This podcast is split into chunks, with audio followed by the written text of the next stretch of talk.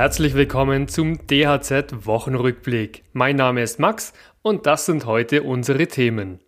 Cybersicherheit ist die größte Sorge von Geschäftsführern. Ampel verzichtet im Haushalt 24 auf umstrittene Rückzahlung und Bürokratieentlastung für 52.000 kleine und mittlere Betriebe. Also auf jeden Fall bleiben Sie zu Hause. Nur absolut notwendige Gänge äh, bitte machen. Wenn Sie es irgendwie einrichten können, zu Hause zu bleiben, bleiben Sie zu Hause. Es ist wirklich gefährlich. Nein, das war keine Audioaufnahme aus dem Archiv von 2020, keine Warnung vor dem Coronavirus, sondern ein Appell der Saarbrücker Berufsfeuerwehr. Extremes Glatteis hat in dieser Woche weite Teile Deutschlands lahmgelegt. Der Wetterdienst hatte zuvor recht drastisch vor Blitzeis gewarnt.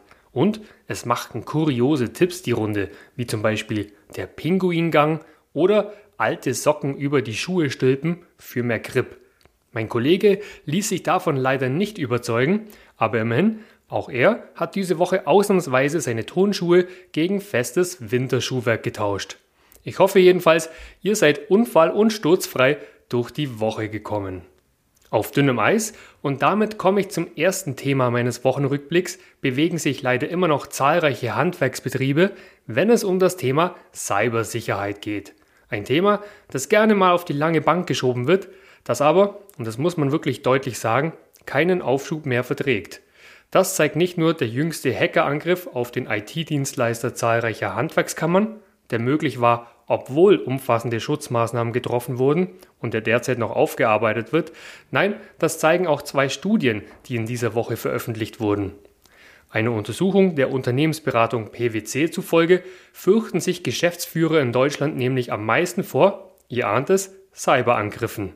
Der Firmenversicherer Allianz Commercial kommt in seinem Risikobarometer zu genau dem gleichen Ergebnis. Fakt ist, Viele IT-Sicherheitsvorfälle ließen sich durch Schulungen, Trainings und regelmäßige Auffrischungskurse vermeiden.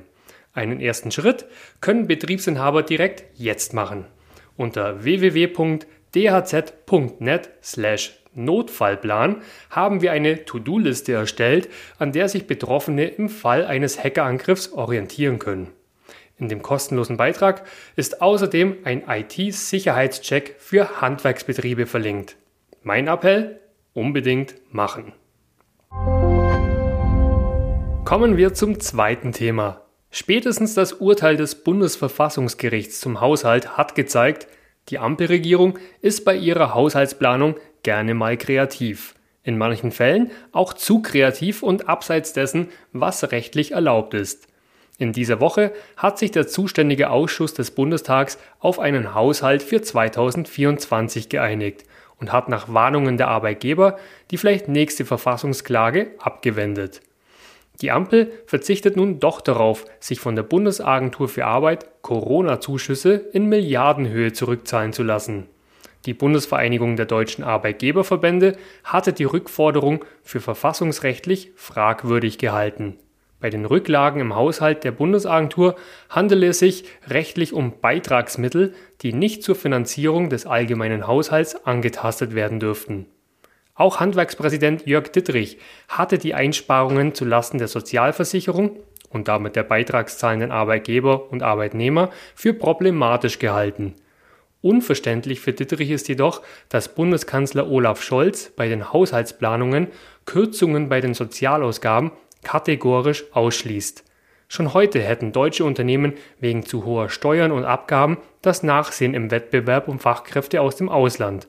Ganz abgesehen davon, dass auch im Handwerk Leistungsträger mehr arbeiten würden, wenn sie deutlich mehr Netto vom Brutto in der Tasche hätten.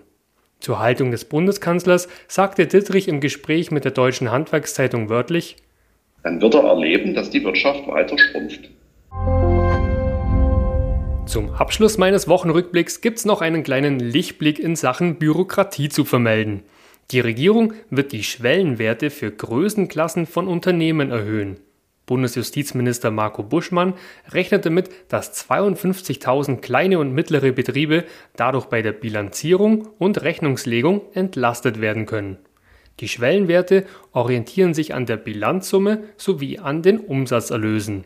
Durch die Anhebung rutschen viele Unternehmen in eine niedrigere Größenklasse, mit der Folge, dass sie auch weniger Bilanzierungspflichten zu erfüllen haben. Holger Schwannecke bezeichnet das als einen richtigen Schritt.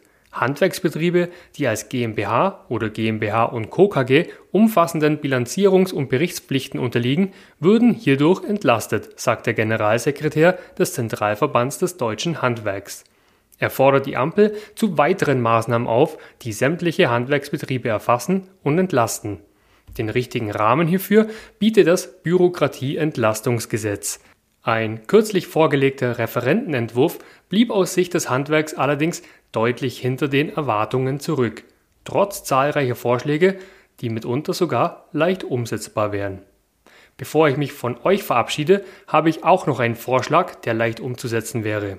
Unter www.daz.net/aufbewahrungsfristen haben wir eine Checkliste mit Steuerunterlagen erstellt, die jetzt im Jahr 2024 entsorgt werden dürfen. Wer also etwas Ordnung im Büro schaffen möchte, gerne mal reinklicken. Ich wünsche euch ein schönes Wochenende. Macht es gut. Servus.